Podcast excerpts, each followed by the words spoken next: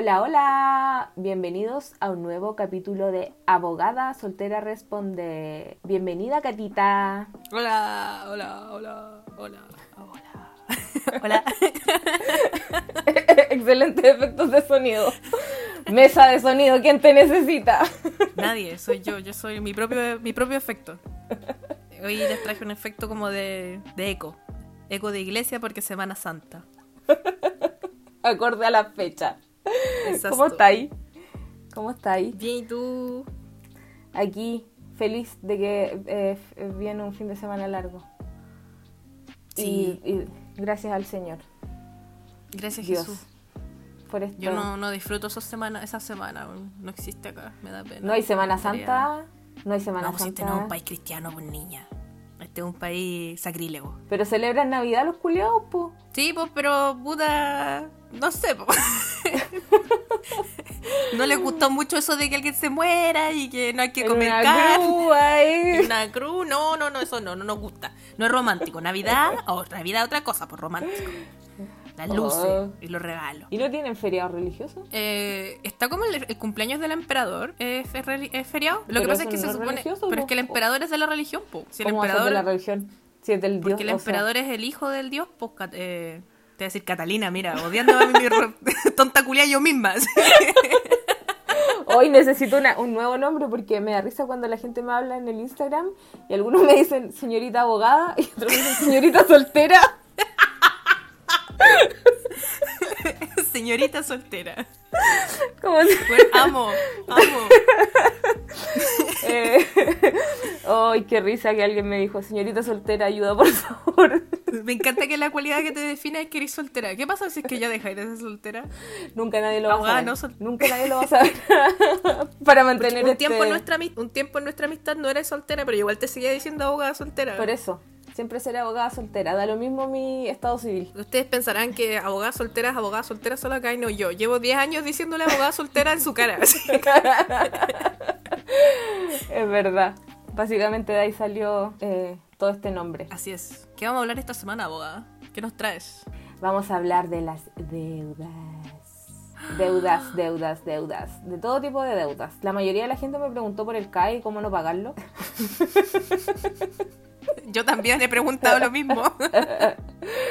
Eh, hay una página que se llama eh, Evade, Evade tu CAE. Ya. o algo. Y es como que te dan, te dan tips. Igual lo vamos a hablar, pero mm, eh, sí, me preguntaron sobre el CAE, sobre los créditos hipotecarios y también me preguntaron si pueden, si pueden ir a la cárcel, como en Parasite, Oh, el señor que se esconde en el sótano. Ojalá ser ese Es- señor. No, qué terrible. Ahora con las cuarentenas somos todo ese señor, escondidos para siempre en nuestra casa. Ay, qué nefasto. Pero eso, este capítulo va a ser sobre las deudas. ¿Qué puedo hacer? ¿Qué me puede pasar? ¿Qué puedo ¿Cómo no, no pagar? hacer? ¿Cómo no pagar? No, Eso es lo que todos quieren saber, yo creo, cómo no pagar la wea. Sí, es verdad. Hay formas, hay Me formas de no pagar. Yo conozco gente, no voy a dar sus nombres, pero yo conozco gente que así pidió todos los créditos de la vida, porque igual yo encuentro que es culpa de los bancos, así que está bien que no paguen. No, Sí, mentira, yo creo que hay que hacer cagar a los No. bancos. Eh, porque, porque, por ejemplo, a mí cuando yo estaba en la universidad me dieron una tarjeta de crédito y una cuenta corriente. Una tarjeta de crédito con 500 lucas. No, nada, pero era como, Ah. señor, señor, no tengo trabajo, ¿por qué me da 500 lucas de cupo? Esto excede por 500 lucas mi ingreso.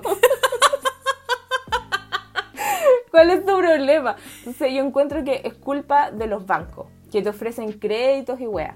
Yo conozco a alguien que, ¿no es que las, las, las tiendas de retail tienen como sus propios bancos? Falabella, eh, París, Ripley. Y a este alguien le ofrecieron en todos los... En todos estos bancos le ofrecieron créditos al mismo tiempo. Y esta persona dijo que sí, a todos, al mismo tiempo. Eh, ¿Qué hizo? No Eh, los pagó, eh, supongo. Evadir, no pagar, otra forma de luchar. ¿Y qué hizo con la plata de los créditos? No sé, no sé, pero eran como, yo sumé, yo no soy muy buena en las matemáticas, pero yo sumé y daba como 21 millones, aprox.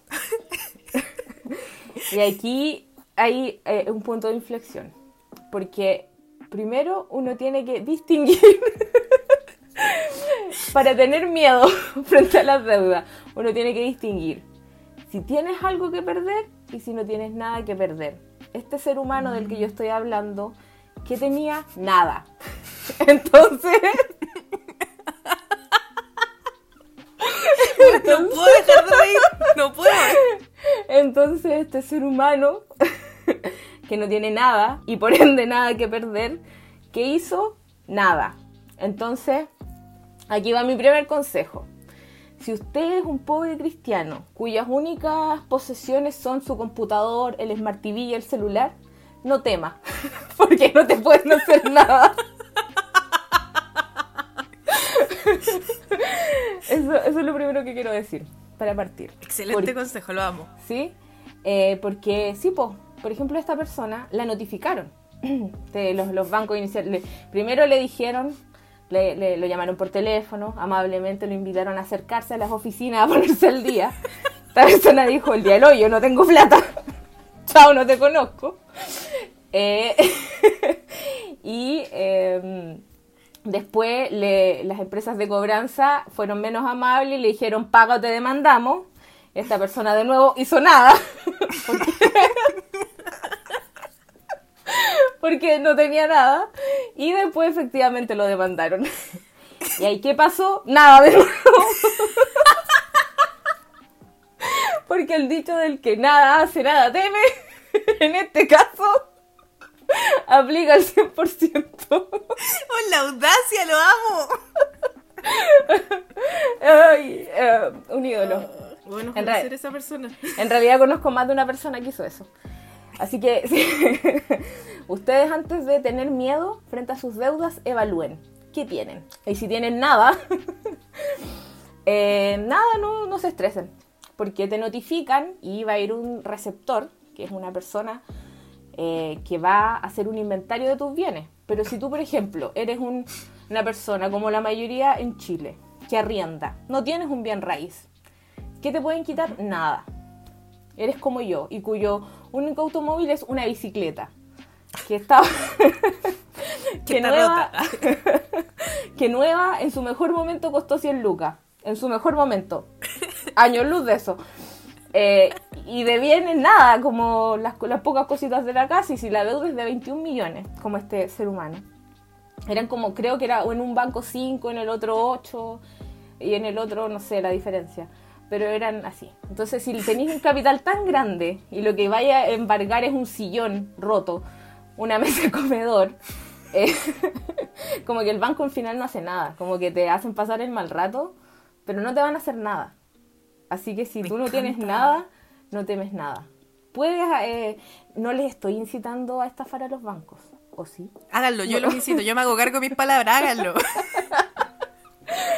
Pero sí, pues, si ustedes son esa persona que básicamente tiene nada, lo único que van a perder eh, es que después no les van a querer dar crédito, con justa razón. Pero ¿qué importa? Ya tenéis 20 millones. no les van a querer crédito, van a terminar en DICOM. Eh, pero nada, no les va a pasar nada más. Eh, bueno, ese es mi consejo. Si usted nada, nada tiene, nada teme. Oye, pero yo me acuerdo cuando era más chica, eh, como que mi abuelita o alguien, ahora tía, no sé, alguien de mi familia habrá escuchado que decía que si vivíais con alguien que tenía deuda, podían embargarte la casa porque esa persona vive ahí. Lo que pasa es que no. Falso. Bien. Bien, me encanta. Si tú tienes deudas, o sea, si tú vives con alguien que tiene deudas, eh, y va un receptor a notificarlo de la demanda, usted dice, no lo conozco, no vive aquí. Ah, ya, entonces tienes que estar como confabulado igual con los dueños de casa o donde sea que ahí. O sea, primero, eh, por favor, igual ojalá es que no haya ninguna vieja zapa, porque la, que la vecina no sea vieja zapa o algo por el estilo, porque si el receptor eh, va a notificarte y no hay nadie y le dice a la vecina, ¿vivirá aquí eh, Catalina? sí, vive ahí. Y te notifican. ¿Cachai? Puta, ahí ya se, se complica un poco la cosa. Pero, eh, no, pero en todo caso, si tú vivieras con alguien que tiene deudas y van a embargar a ese alguien, primero no te pueden, no pueden embargar una casa que sea de un tercero.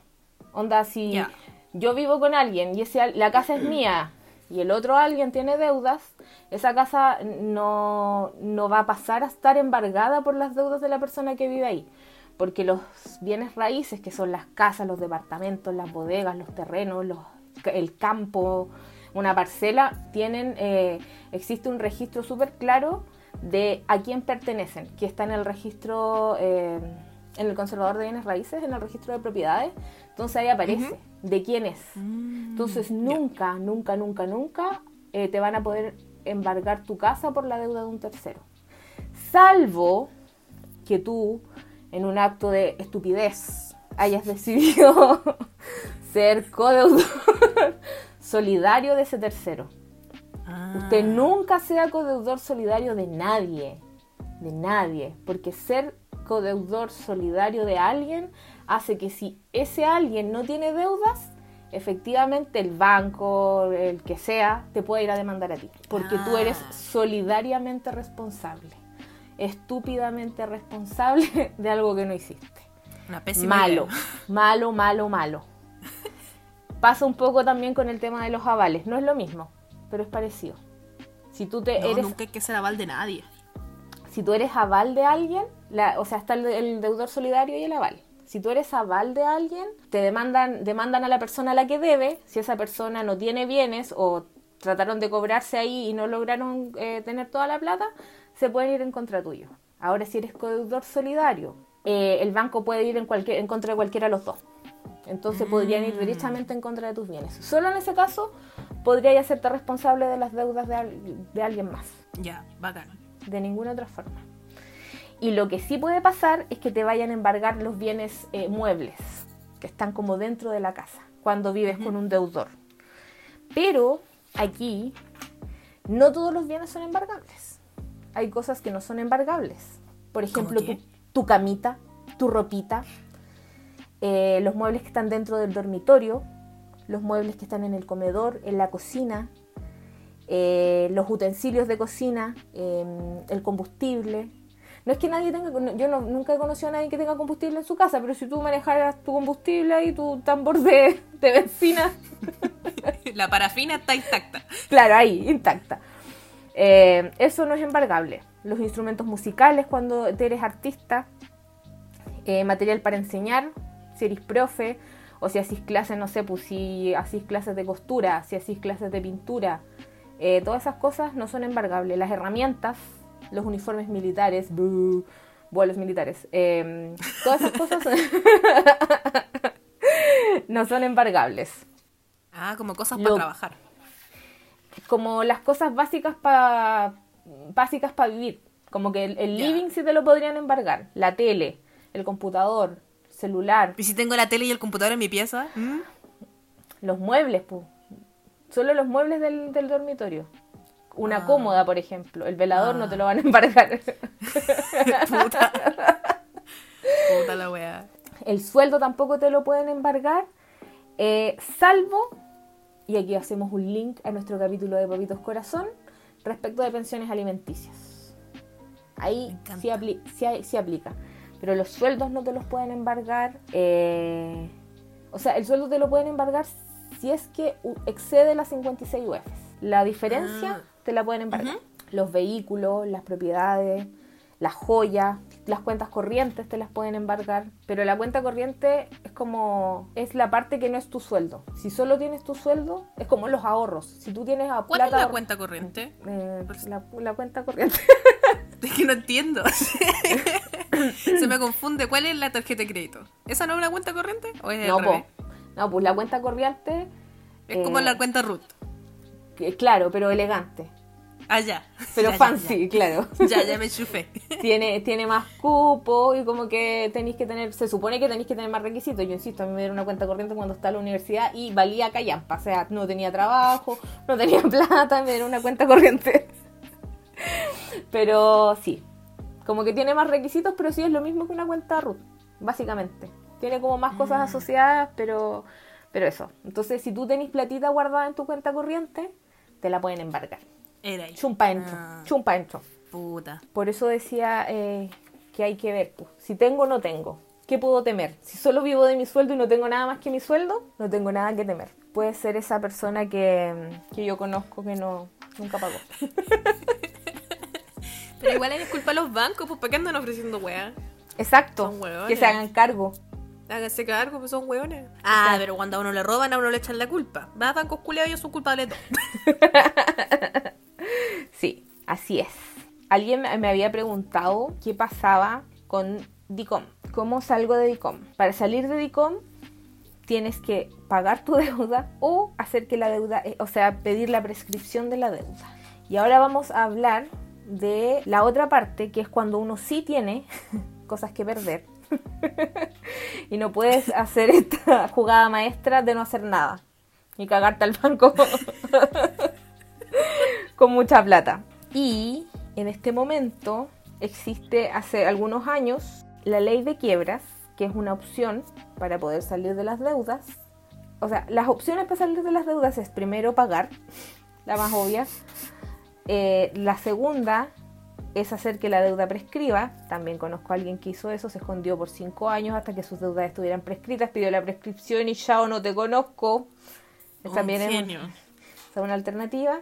Repactando la deuda, acogiéndote a la ley de quiebras o si por alguna razón, nunca lo he visto, pero que seas objeto de la condonación de la deuda.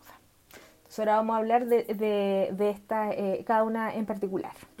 La primera, que es la prescripción, que es eso que dicen, si, te- si a los cinco años las deudas desaparecen, es más o menos cierto. No es, no es tan cierto, no, es tan, no es tan fácil, pero sí es un poco cierto. Porque las deudas, cuando pasan cinco años en total, desde que se hacen exigibles, o sea, desde que tú tienes que pagarlas, la obligación de pagarlas, y no las pagas, las deudas prescriben no es tan fácil como que pasaron cinco años y chao deuda, chao jefe, pura felicidad. No, no, es- así.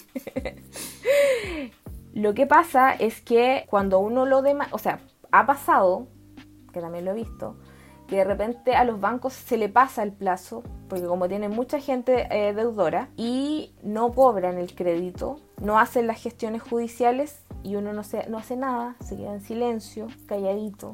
Eso es lo otro que yo les decía. Cuando ustedes los vayan a notificar, digan, no lo conozco. No, no existe, no está. Aunque sean ustedes Que mismos. seas tú mismo. Sí, no lo conozco, no vive aquí. Digan eso, siempre digan eso. No, no vive aquí, no lo conozco. Mejor sé. si son ustedes, mejor si son ustedes. Porque nadie le, porque te van a decir, hola, vive aquí tal persona, y, y esa persona resulta que es usted. Usted no tiene la obligación de identificarse con el notificador, con el receptor. Weón, no lo había pensado, eres un genio. obvio, esto tampoco se me ocurrió a mí. El hermano de una amiga lo hacía. Grande. ¿Qué clase de gente? ¿Con qué clase de gente me junto, weón? Puro estafadores. Yo el capítulo pasado así, ¿no? Conozco unos mecheros, conozco a alguien que... Anoche le estaba contando al Ryu que, te- que- que yo conozco a alguien que yo quiero mucho con todo mi corazón, que ya no está en este mundo, pero lo amo. eh, que nos enseñó, bueno, yo nunca, reitero, yo nunca he robado en el súper, pero cometía estos finos artes de chorear en el supermercado y le enseñó a todos mis primos. Y yo le contaba al Río y el Río me dijo, pero ¿cómo estaba orgulloso de robar en el... Sí, por Río, obvio que estaba orgulloso de robar en el supermercado, si el supermercado vale corneta, es la peor wea que existe. Merece Ay, que le robemos. A propósito del robo en el supermercado, eh, también yo conozco gente, dentro aparentemente de todos los delincuentes con los que me junto, que dominen el noble arte de robar en el supermercado. Entonces me dijo, no puedo creer que hayas dicho que robar es malo. Y me dio una técnica que les voy a compartir. No porque los incite a robar en el supermercado, pero porque me pareció muy buena. Uno tiene que ir con el carrito de feria, con este carrito de señora de vieja culia. Entonces tú llenas tu carrito y dejas en el fondo eh, lo, que quieres robar. Que sea, ya dijimos el capítulo pasado, que es una huelga valga la pena, no se agarra un paté, algo que valga. Entonces no tienen que ir con cara de ladrones, pues tienen que ir ahí dignos. Ahí soy una señora que compra, soy un señor que compra, que está haciendo la compra del supermercado. Sí, decente. ropa de misa. Dignidad, sí, ropa de misa. Entonces, eh, tú echas al fondo lo que quieres robar. Entonces pasas de preferencia por esa caja que es, eh, que es como autoservicio.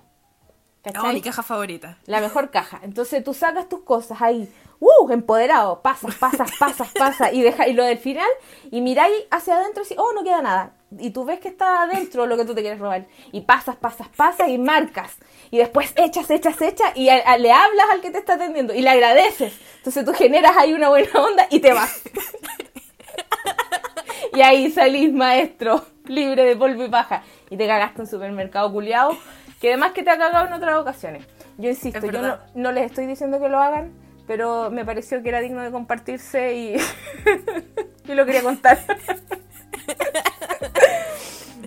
Pucha, esta persona que conozco yo eh, robaba de todo, robaba jamones, robaba queso, y caché que eh, su esposa se enojaba, lo retaba, y mientras lo retaba se comía el jamón y el queso que traía del supermercado. Y grande, lo recuerdo siempre todos los días con cariño y lo amo mucho. Bueno, otra forma de robar eh, es no robar, pues como comerse las cosas en el supermercado. Oh, eso sí hago yo. Eso sí, era, desde pequeñita, desde chiquitita yo, me enseñaron. Me enseñaron a mí todo. Uno va con hambre al supermercado porque en el supermercado se almuerza, se desayuna, se cena. Y ahí uno deja las cosas atrás. Sí, todo abierto nomás, súper culiado. Insisto que aquí no, no avalamos el delito, estamos, son anécdotas, son anécdotas que queremos compartir. Son historias, historias, historias. Bueno, ya ganó algo, po.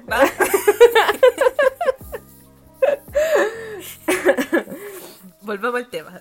Ya, volviendo al tema. Eh, volviendo al tema, después de este de esta pausa delincuencial, eh, tenemos una de las formas de, de, deshacernos de nuestras deudas es esperar a que prescriban. La mayoría de las deudas que uno tiene eh, con tarjetas de crédito, que yo creo que todos tenemos de ese tipo de deudas, puede hacer, o lo que hacen los bancos, eh, no solo tarjetas de crédito, créditos de consumo también, eh, es que uno lo que tiene es un pagaré. El banco tiene un pagaré con el que uno se obliga a pagar X suma. ¿Cachai? Cuando uno mm. pide un crédito de consumo por 20 millones, por 7 millones, lo que sea, tú firmas un, firmas un pagaré. Y ese pagaré tiene una calidad que es ser un título ejecutivo, que es un nombre fancy y elegante para decir que tú le declaráis ante notario y dices, sí, yo le debo al banco X 7 millones de pesos. Entonces, como tú ya juraste por tu mamita, por Diosito, por Goku, eh, que tienes esa deuda, el banco puede ir y cobrártela directamente. Los, ah. los pagaré, las letras de cambio. Mi abuelita decía eso, tengo que ir a pagar una letra cuando paga ¿Por eso se dice letra? Ah, mi abuelita igual dice que tiene que pagar una letra. Voy a pagar una letra de falabella. Y yo, ¿por qué mira letra? Muchos años, muchos años, muchos años atrás, antes de que existiera el crédito como lo conocemos el día de hoy, tú firmabas una letra de cambio. Y ahí quedaba constancia de que tú debías X cantidad de plata. Entonces, por eso, y tú podías firmar, no sé, 20 letras, porque eran 20 cuotas. Entonces tú ibas a pagar, efectivamente tú antes pagabas una letra, po. Yo, yo cuando era más, yo pensaba que era como que te Puta, que soy Pensaba que era como un ahorcado, así como un juego de ahorcado. Y era como una palabra. Y te iban restando letras de la palabra.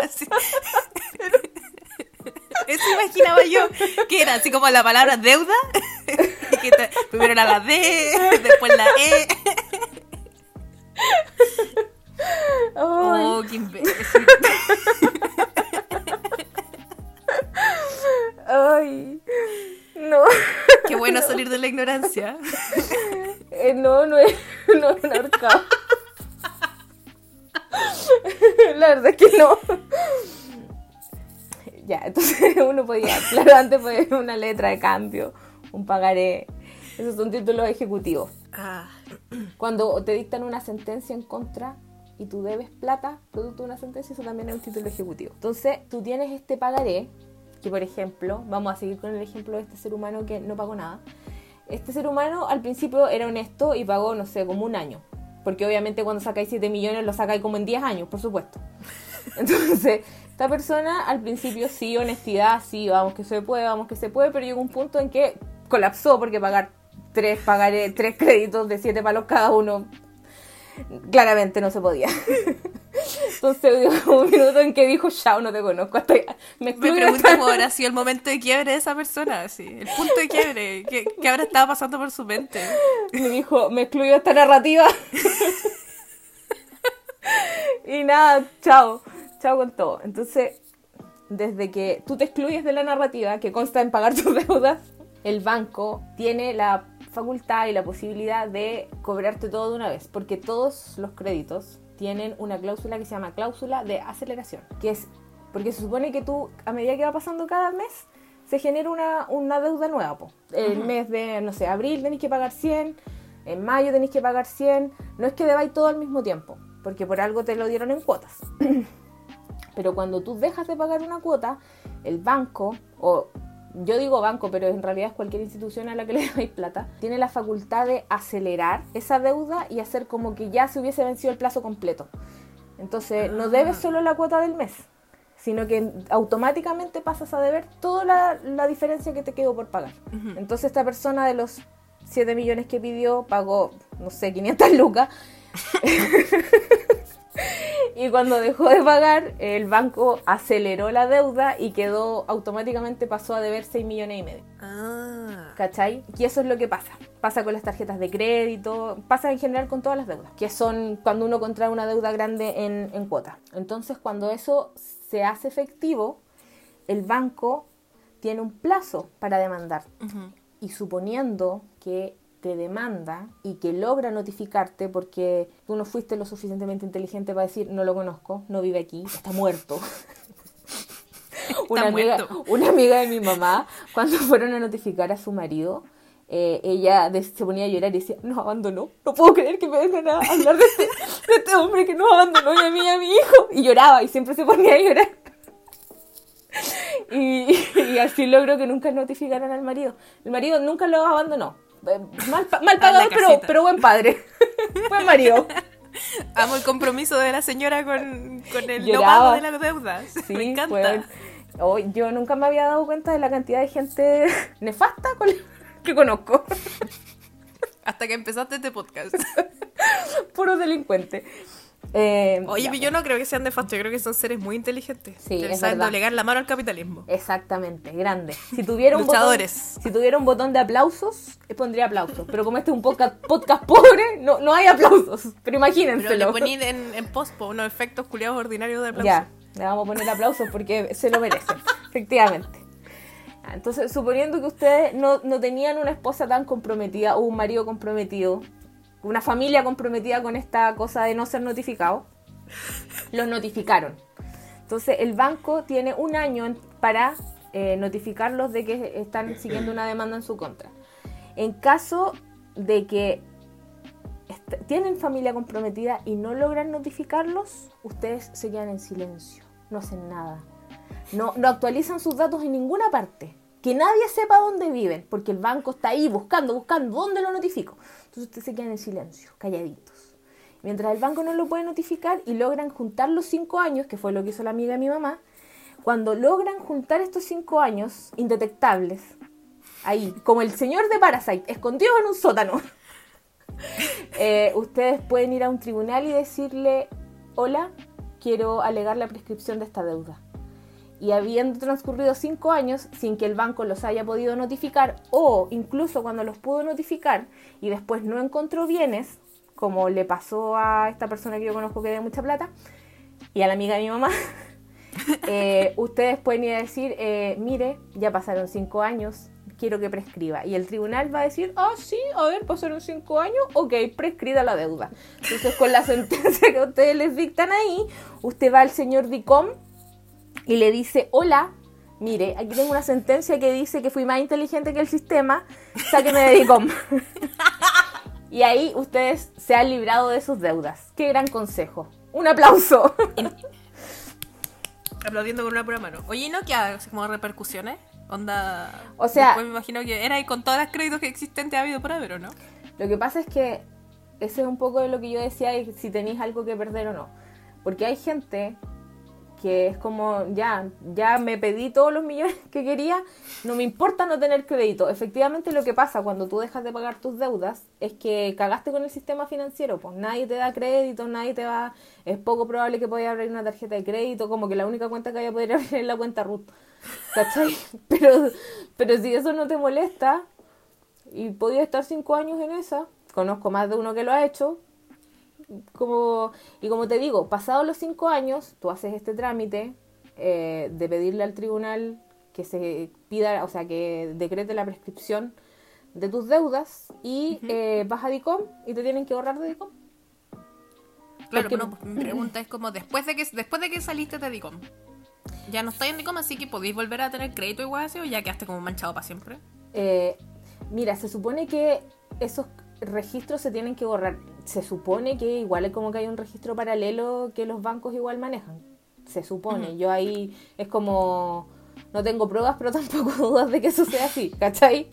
Insisto, si no te importa, porque hay gente a la que de verdad no le importa, eh, da lo mismo. Claro, si tú eres como Catarina, Catarina, Catarina Perro, y te vas a vivir al extranjero, weón, la hiciste de oro. y aplica para cualquier cosa. Yo la vendí. Debería haber pedido más, unos créditos, haber pedido un montón de sí, antes de irme de Chile, pues la vendí. Sí, porque es notificable, pues weón. Pero cuando vaya, ¿puedo? Eso, sea, si te no vaya de paseo a Chile, voy al banco. Hola. En pedir no hay engaño, como son los bancos aquí, además te dan créditos. pues. Así que yo, yo creo que sí. No, igual me da miedo. Si algún día tengo que volver a Chile, igual rip. ah, y como les decía, las deudas prescriben, los pagaré, prescriben en un año, los cheques en un año, pero es la acción ejecutiva, que es una acción como rápida. Es como, hola, tengo este título ejecutivo, me deben tanta plata y el banco lo que hace, o sea, el tribunal lo que hace es despachar un trámite que se llama mandamiento de ejecución y embargo, que suena muy horrible, eh, en donde el receptor te dice, oiga, venga a mi despacho a pagar. Entonces, ¿usted qué hace? Nada, porque la idea es no pagar. no hace nada. Entonces después va a ir el receptor a hacer un inventario de tus bienes. ¿Y usted qué hace? No les abre la puerta. Entonces no hay bienes. Porque para hacer el inventario em, va el receptor solo. Cuando ya te van a embargar propiamente tal, ahí pueden ir con los pagos y abrirte la puerta en contra de tu voluntad. Pero ah. Si no hay pagos de por medio, nadie puede entrar a tu casa, ¿cierto? Así como que no te pueden obligar a abrir la puerta. No, no, nunca, jamás. Ya saben, ya no le abran la puerta a nadie. los únicos que tienen la facultad legal de como entrar a una propiedad privada son los pacos. Y no, porque, y no por ser pacos, tienen que igual ir como con una orden judicial, ¿no? No es por ser. La única forma en que un paco podría entrar a tu casa sin una orden judicial es porque se está cometiendo un delito flagrante. Onda, no sé, se escucha que están matando a alguien, que le están pegando a alguien, no sé, por un caso de violencia intrafamiliar. Eh, y escucháis gritos, no sé, ahí podrían entrar. Y de hecho podría entrar cualquier persona. Frente a un delito flagrante, como que todos. Como que podías defender, ¿cachai? Onda, como que podrías entrar tú... Como ayudar. ayudar, claro. Pero nadie puede entrar a sus casas. Y, lo otro es que hay empresas de cobranza que te mandan papeles o te mandan correos como amenazándote. Y no, usted las demanda, la demanda tiene que decir demanda, tiene que tener un número de causa y tiene, cuando ustedes los notifican, la demanda es un texto que dice demanda de juicio ejecutivo y tiene que salir su nombre, el RUT, eh, toda la identificación de la empresa de que, quién los está demandando. Tiene que tener en el texto de la demanda por qué los demandan, quién los demanda, cuánto es la plata. Y tiene que además tener una resolución que dice que se le da curso a la demanda, que es de un tribunal, que tiene un número de, eh, de RIT.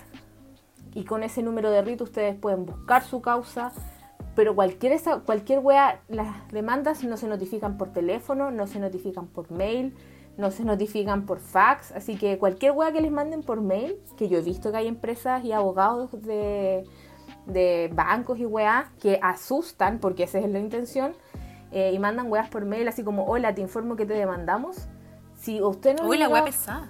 Sí, pues bueno, es nefasto. Eh, está prohibido en todo caso mandar eh, documentos que tengan la apariencia de una resolución judicial o que tengan la apariencia de una demanda. Eso dentro de los... Porque por muy endeudado que usted sea, eh, usted tiene derecho.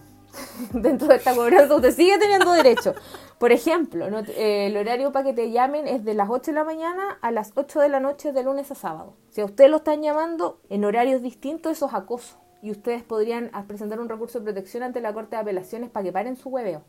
Porque está bien, les pueden cobrar, pero hay que tener límites.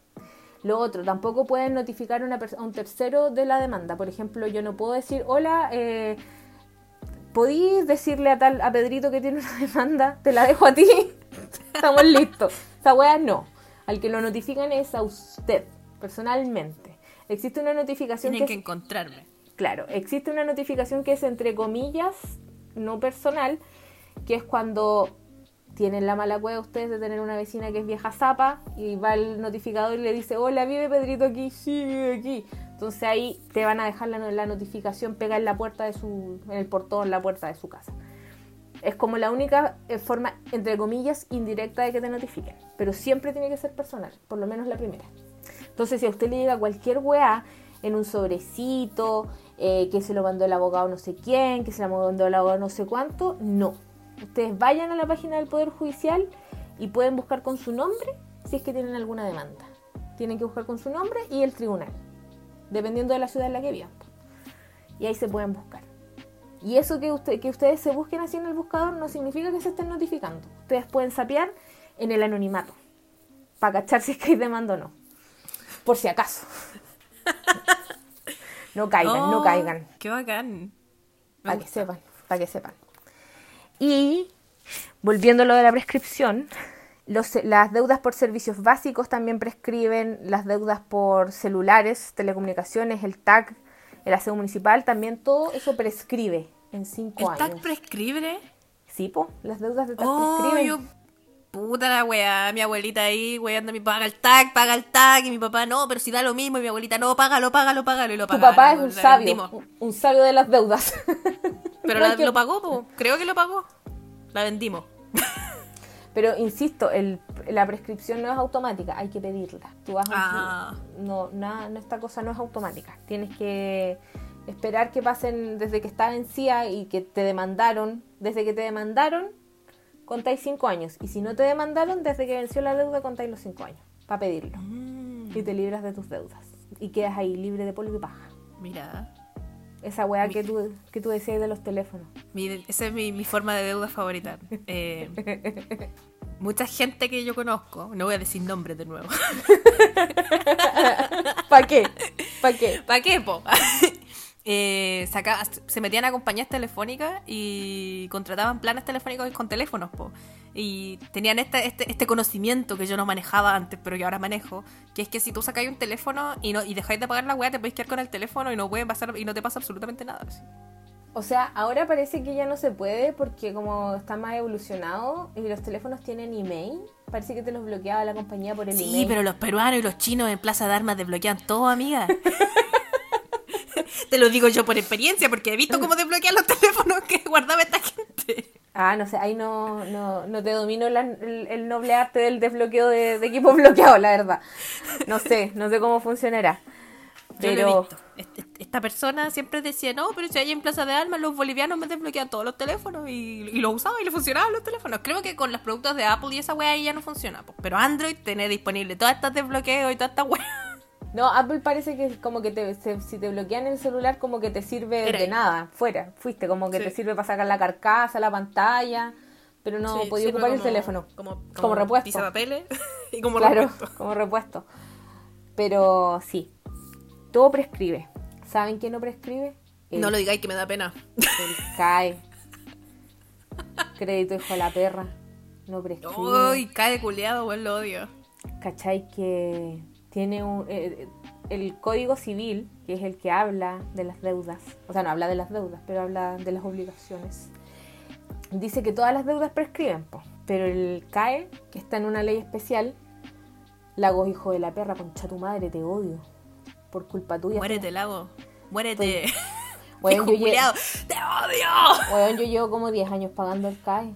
Y debo, sea, yo no sé si- de- ¿Sabéis ¿qué qué debí? lo, lo más triste? Es que de- después de 10 años de pagar, solo he pagado intereses. Nunca he- eh, creo que ahora recién empecé a pagar el capital. La dura. Weón, eh, debo la misma plata que, no sé, debo más plata de la que pedí. Weón, Concha tu madre.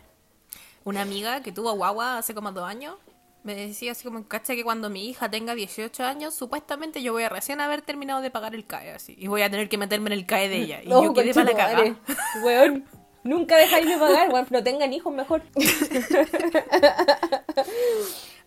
Oye, abogada, como mi asesora legal, ¿qué tan, ¿qué tan buena idea es que yo cuente que debo esa wea? ¿O me debería quedar piola y que quede como una anécdota entre nosotros dos? ¿Qué cosa? ¿Que debía el Que CAE? yo debo el CAE y no lo planeo pagar porque estoy acá. No, está bien.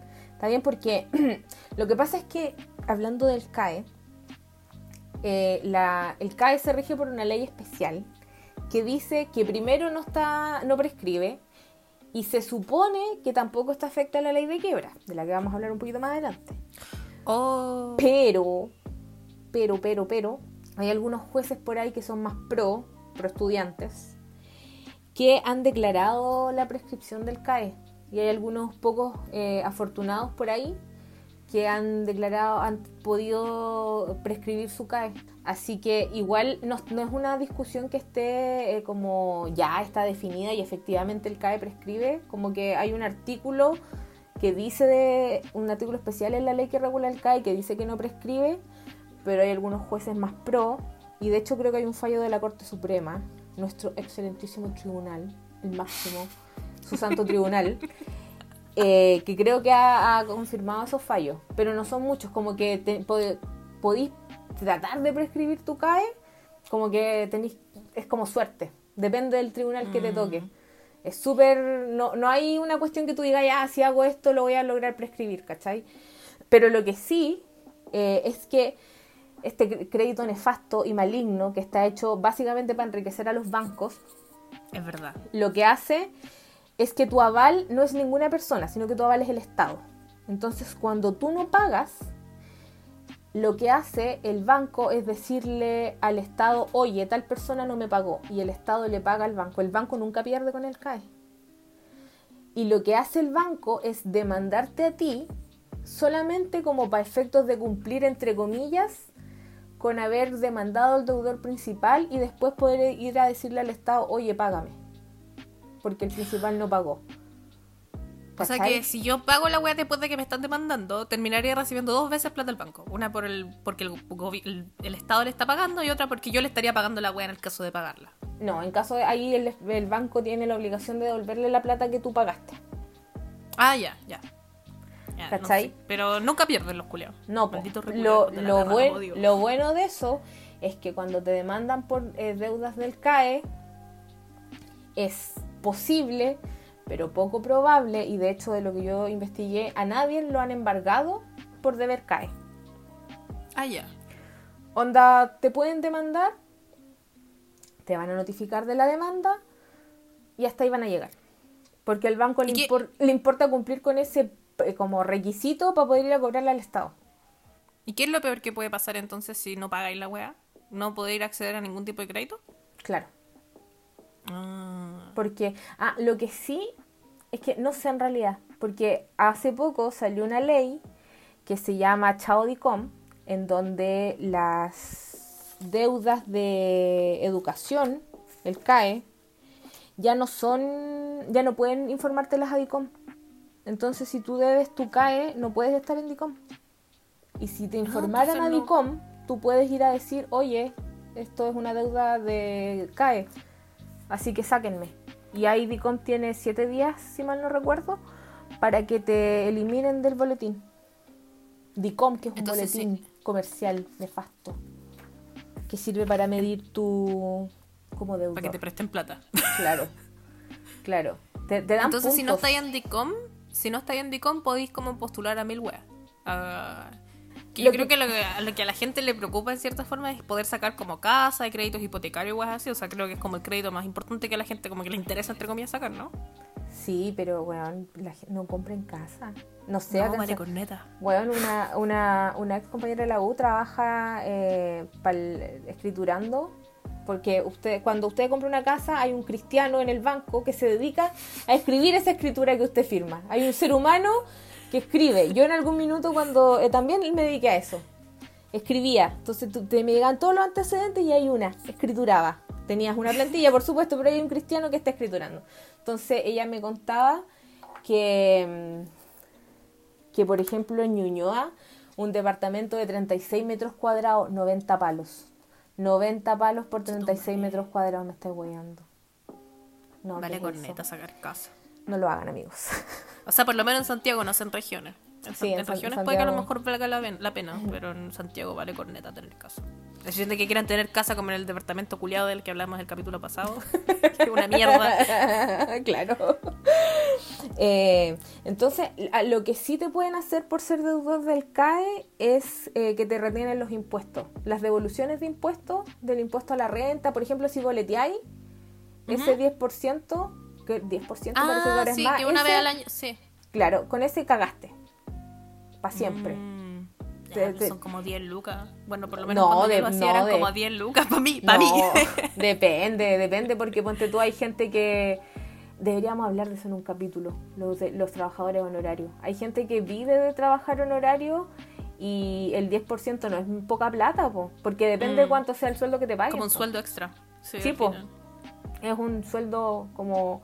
Un sueldo, claro, un sueldo extra, entonces no es poca plata, pues. Verdad. Perdón por hablar desde mi ignorancia de 10 lucas. Es que recibí honorario una pura vez, creo, cuando fue, fue cuando trabajé contigo, cuando erais mi jefecita. Oh, verdad. Y ahí, Oh, ahí me pagaban años. boleteando. Hace muchos años. Y ahí me pagaban boleteando, pues, y ahí eran como 10 lucas. Sí, eh, ahora Mi en, perspe- honorario. en perspectiva quiero decir que eso no era una relación honorario, eso era una relación de trabajo encubierta. Fue una... Ah, no, no voy a nombrar a... ¿Dónde, dónde trabajábamos? No. No, No, no, lo vamos a nombrar. Pero sí, vamos a hablar de ¿Qué eso más será? adelante. ¿Qué será de esa empresa? Siguen ahí. Ah. Siguen ahí. Sigue ahí mismo. Todo sigue igual. Mira, Todo salgamos de ahí mejor. Sí. No riquemos demanda. No, no, no.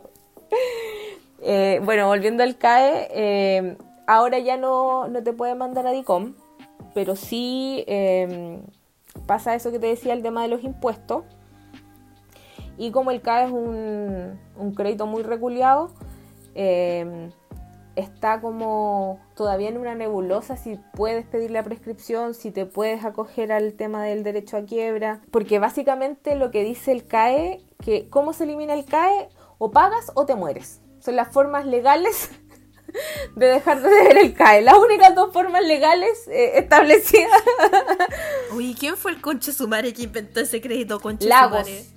Lagos. ¿Y quién le hizo tanto daño a ese viejo reculiado? No sé, Y el Transantiago y el CAE, las dos peores weas que han pasado en la historia después de la vuelta a la democracia. Oye, y al principio el, el interés del CAE era altísimo, era ridículamente alto, creo que era como el 5%. Entonces las cuotas eran estúpidamente caras. A mí yo me acuerdo que cuando a mí me empezaron a cobrar el CAE, yo se sabe que yo no sé contar nada. Entonces, por supuesto, calculé mal la- el mes desde el que tenía que empezar a pagar. Fui a preguntar al banco y me dijeron, no, no se preocupe, le va a llegar una carta a su casa, ese hijo de la perra. Y... y no me llegó una carta y después como que yo dije, pero ya me deberían haber cobrado y fui a preguntar y debía cuatro meses de CAE. Los Bueno, a mí me pasó lo mismo. ¡Oh, los concha su madre! Amigos, Yo ya tengan- estaba- cuidado. Yo ya estaba acá y yo como que iba sacando, también no sé contar, pues entonces dije, ya, como que me deberían, empe- llevado como un año viviendo acá. Y le dije al Ryu, Ryu, este, este mes, no sé, ponte tú, en, en diciembre me tienen que empezar a cobrar. Esas son mis cuentas. Ya, y llegó diciembre, me metí a la weá y da, y la concha de tu madre. Y debía como tres meses y no me llegó un correo, no me Nada, llegó nada, así, nada. nada. absolutamente nada. Y yo dije, ay, váyanse a la concha de no les pienso pagar su wea. Entonces, ¿qué sé yo? Llamé a abogada soltera y le dije, abogada, ¿qué pasa si no pago la wea? Abogada me dice, nada porque tú no vives en Chile. Ya, perfecto, no pienso pagar ni una wea, hijos de la perra. Y no lo he pagado hasta el día de hoy y no planeo pagarlo hasta que me muera. Excelente. Así que eh, esa es otra forma de quedarse sin CAE. Váyanse de Chile. Y no vuelvan. Y no si vuelvan. vuelven, háganse los hueones. Exacto. Otro consejo. Excelente consejo.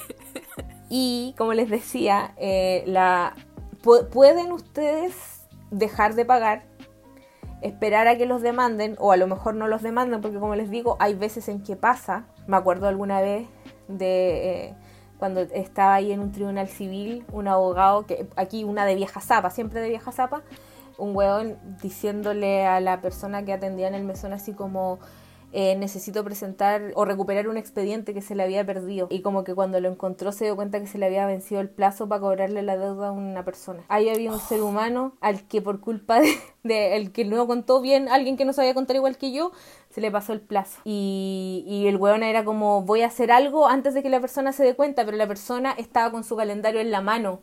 Y el hueón llegó, no sé, el plazo se vencía el, el 30 y la persona fue el 31 y este weón llegó el día primero, ¿cachai? Y el 31 estaba el cristiano deudor diciendo, hola, mi deuda está prescrita.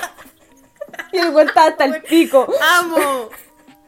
El weón estaba hasta el pico y era como, se me pasó, se me pasó, se me pasó, se me pasó, se me pasó. Y nada, pues cagaste. Si los plazos dan y cuadra, cagaste nomás. Ustedes sean esa persona sean esa persona. Ustedes con su calendario en mano, aprendan a contar, no sean como yo, sean como esa persona que logró, logró ganar. Cuenten como corresponde, no claro. sean como una. Probablemente con su no pago de deudas. Exacto, háganla bien.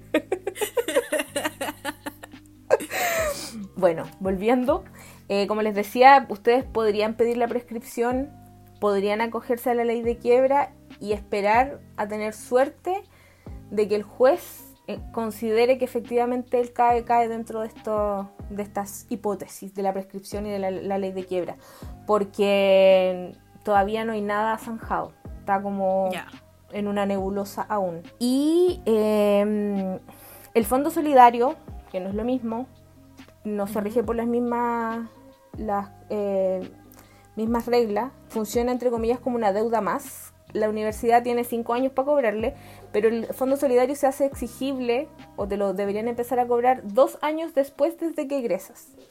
Entonces, en total son siete años. Y a los siete años, este Fondo Solidario no tiene estas cosas especiales del CAE. Entonces usted podría pedir que, eh, que lo eliminaran y sí acogerse a la prescripción y todas esas cosas. Mm. Y ahora eh, la otra opción para salir de las deudas es la renegociación, que ahí es como en la buena onda con el con la persona a la que ustedes le deben.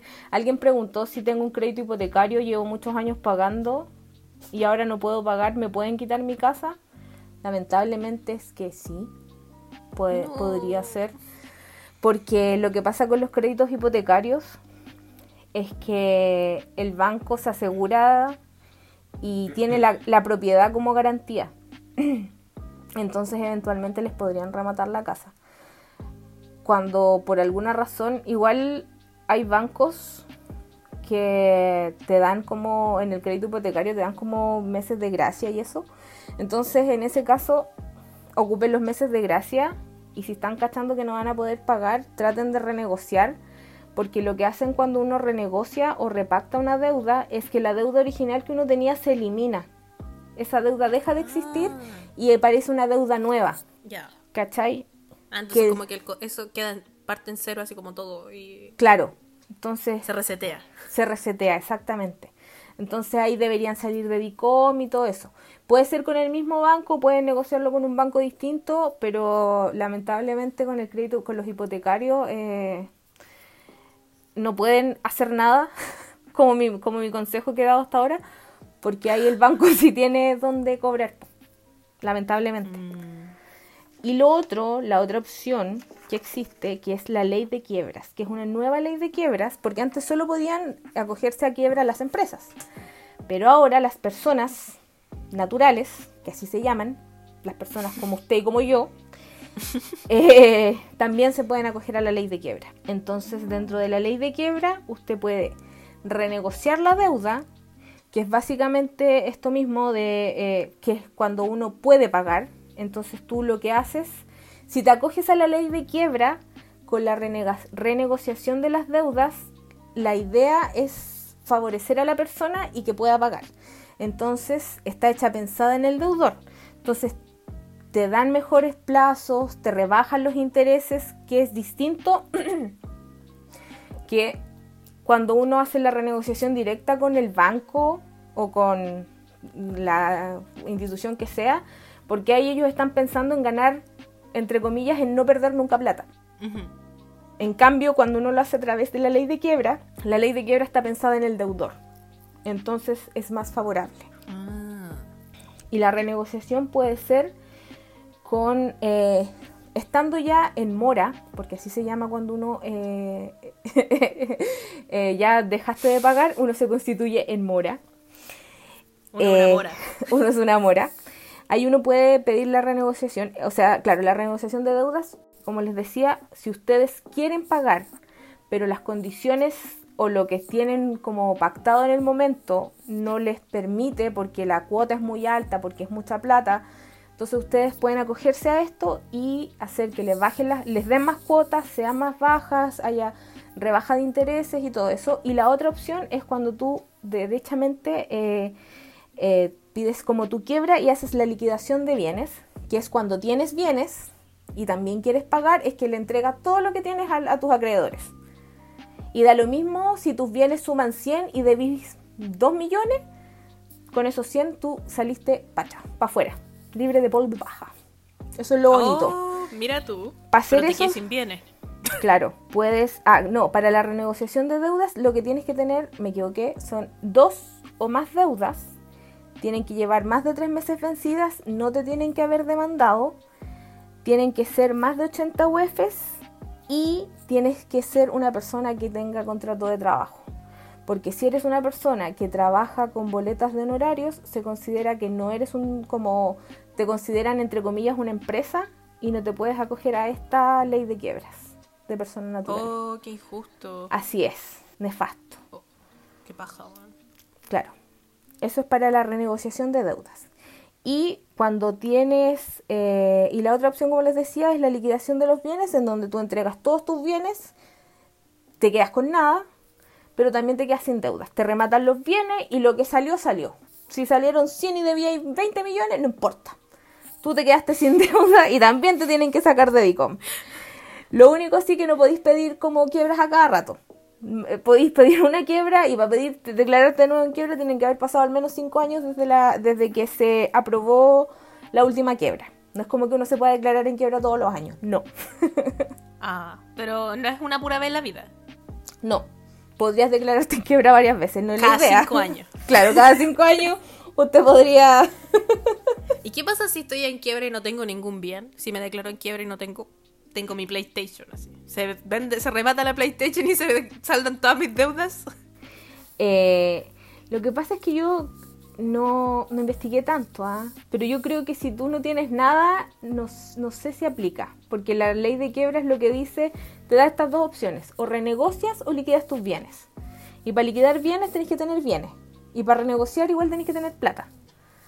Entonces lo que podrías hacer, aunque yo creo que igual podría hacer, hola tengo un Sí, pues, computador, sí. una tele y un sillón. Ese es mi bien, pues, mi computador, mi tele y mi sillón era. Podría ir. Mira, inténtenlo. No se pierden nada. Si total no tienen nada. Tipo, si les dicen que no, no, no va fuera. Y si les dicen Es que... que- sí, ¿qué más pueden perder si ya están en la mierda? Lo que pasa es que yo encuentro que si tenéis solamente tu, tu PlayStation, volvís al caso del primero.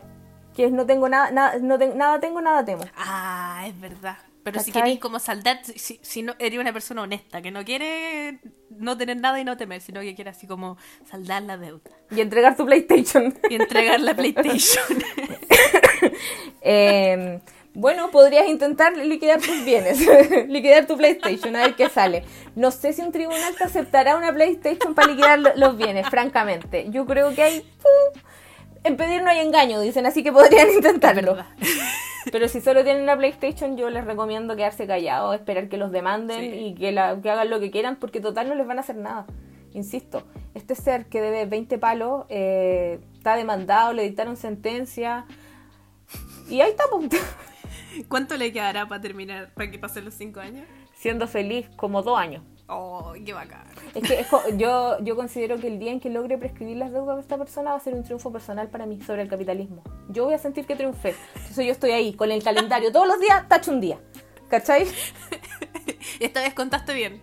Es una cruzada personal, sí, porque es una cruzada personal. Lo voy a lograr, como sea. Como sea lo logro. Así que si solo tienen su PlayStation, mejor nada, no hagan nada. Ese es mi consejo. Usted no hace nada y espera que pasen los 5 años y después chao. Se prescriben sus deudas. Me encantan los consejos financieros de este podcast. ¿Qué Gasten, anda, qué anda por ahí? pidan crédito.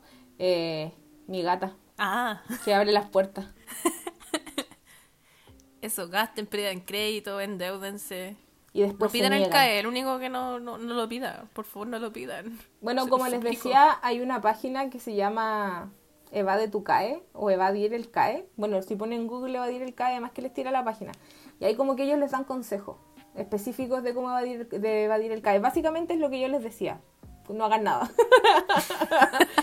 pero, pero eso. Me encanta. Y lo último es eso, recordarles que no pueden ir a la cárcel por las deudas. Acá en Chile la única razón por la que podrías ir a la cárcel por deuda es cuando te protestan un cheque de más de 18 millones de pesos. Así que no den cheques de más de 18 millones de pesos. Otro ¿Por qué tan específico? No ¿Por qué sé. tan específico? ¿A ¿Qué, qué le pasó a alguien? ¿A alguien, el- no sé, a alguien que hace leyes le da pasado una hueá con un cheque de O sea, más de no dice, 18? no dice 18 millones de pesos, está como en UF o en UTM, no me acuerdo. Pero, Pero igual que específico. es súper específico. Pero eso, si tienen... Y por evadir impuestos, como en Estados Unidos, como que te mandan a la cárcel si evadís impuestos. Pues yo me acuerdo que esta loca, la Martha Stewart, que Eh. una señora, y la mandaron a la cárcel porque el esposo debía impuestos. Bueno, amo esa historia.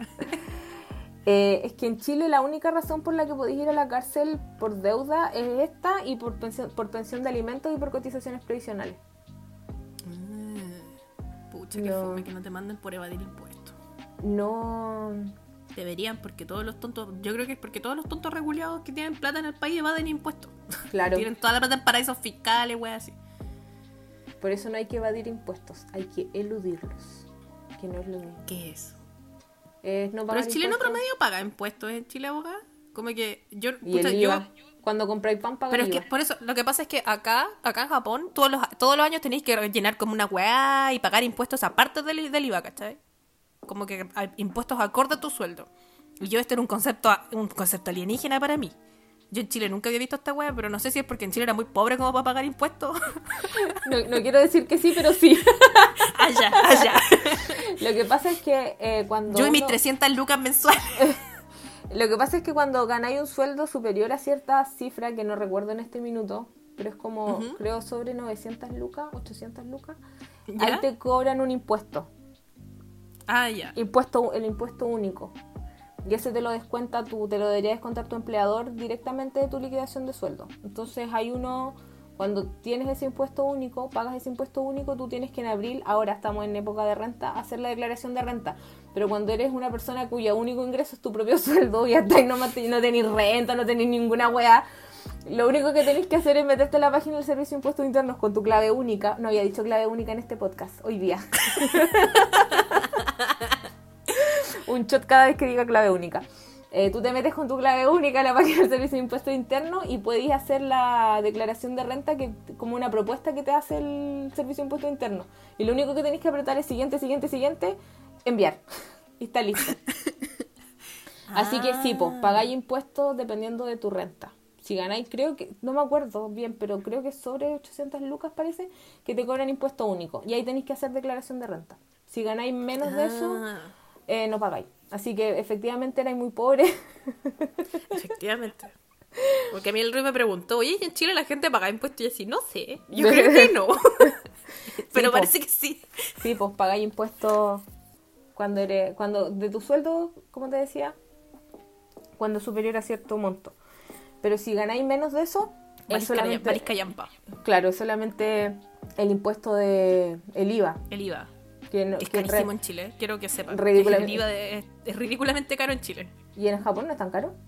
Eh, 8% lo subieron a 10% el año pasado. Weón, Chile 19%, yo creo que pronto lo van a subir a 20%. weón, yo no sé por Sí, cómo que ha ya no lo aguantado subieron. tanto. No, sigue siendo 19, pero yo no sé cómo ha aguantado tanto, weón. Qué caro. Me sorprende. Yo me acuerdo que cuando fui con, con la amiga con la que fui, estábamos en llamas porque era había tiendas en donde nos debía- devolvían los impuestos. Era como, ¡concha tu madre!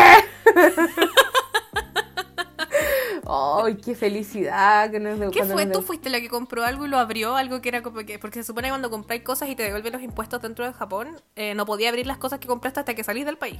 Y te ponen Las como una boleta en el pasaporte. todo, todo, todo abrimos, Se supone todo. que te lo revisan. Ah, ya, tú abriste todo y no tuviste miedo. Ya, entonces fue otra amiga. Otra amiga que también vino la misma fecha porque fue para, para mi matrimonio. Eh, compró unas weás así que le devolvieron la plata de los impuestos y una de las cosas que había comprado yo se fueron en las cosas de ella. Entonces le dije, puta amiga, ¿podía abrir tu Ah. bolsa que no podía abrir? Y la loca así en la mierda porque pensaba Sí. que le iban a detener en el aeropuerto. Pero por suerte no pasó nada. En el aeropuerto ni nos pescaron. A la, la única razón. eh, Ni por te la- miran. No, a la, a la amiga con la que viajé le hicieron abrir la maleta, pero porque compró un llavero eh, en el Disney que era de Úrsula. Y Úrsula no es que tiene tentáculos, la de la sirenita. Entonces tenía partes como puntas, ¿cachai? Y Ah, en, el, en el rayo, en los rayos X, como que pensaron que era un arma blanca, no sé. mechera, mechera internacional, no sé. Lanza, Y- lanza. Y le hicieron abrir la cuestión y, y fue como, hola, es un llavero. Y fue como, y ahí la niña del aeropuerto fue como, ah, ya, ok. Pero no, nada, ni te pescaron, ni nos pescaron. Y igual después, es que yo abrí mis cosas, pero no cachaba. Como que no, no entendí. Como que después de que las abrí fue como, pero no podía ya abrirle. Fue como, oh. Con la chucha. No, vale, callampa. Acá no revisan ni cuando entráis ni cuando salís.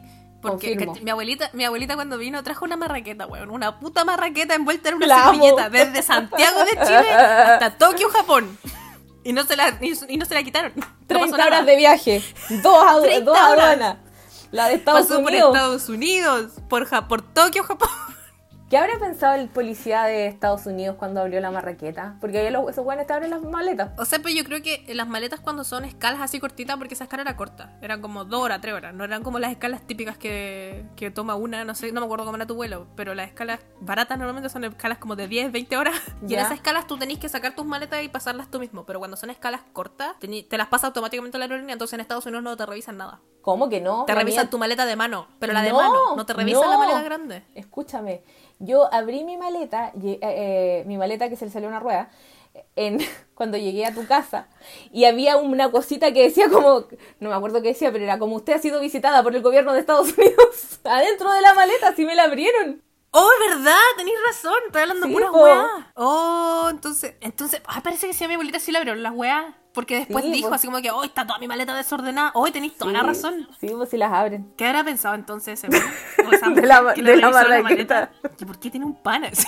¿Qué, qué le pasa? Qué wea. Un pan envuelto en una servilleta. Sudacas culiado. oh, y otra vez caímos en la dispersión. Perdón, Sí. perdón amigos. Eh, Sí, en pero sirve como consejo. En, en consejo, si vienen a Japón, pueden entrar cualquier mierda, no les va a pasar nada. Es Me verdad. sorprende que no haya droga en este país. Es verdad. Yo que veo alerta aeropuerto, eh, como que los japoneses tienen el mejor pasaporte para pasar por países porque nadie sospecha que lleven droga. Exacto. Como que Japón es el mejor destino. Eh, bueno, después de estas anécdotas que nadie pidió pero que queríamos compartir igual. Nos despedimos en este capítulo que espero haya sido educativo, alentador, que pueda renegociar ahí con el banco. Y eso, nos vemos. Chau.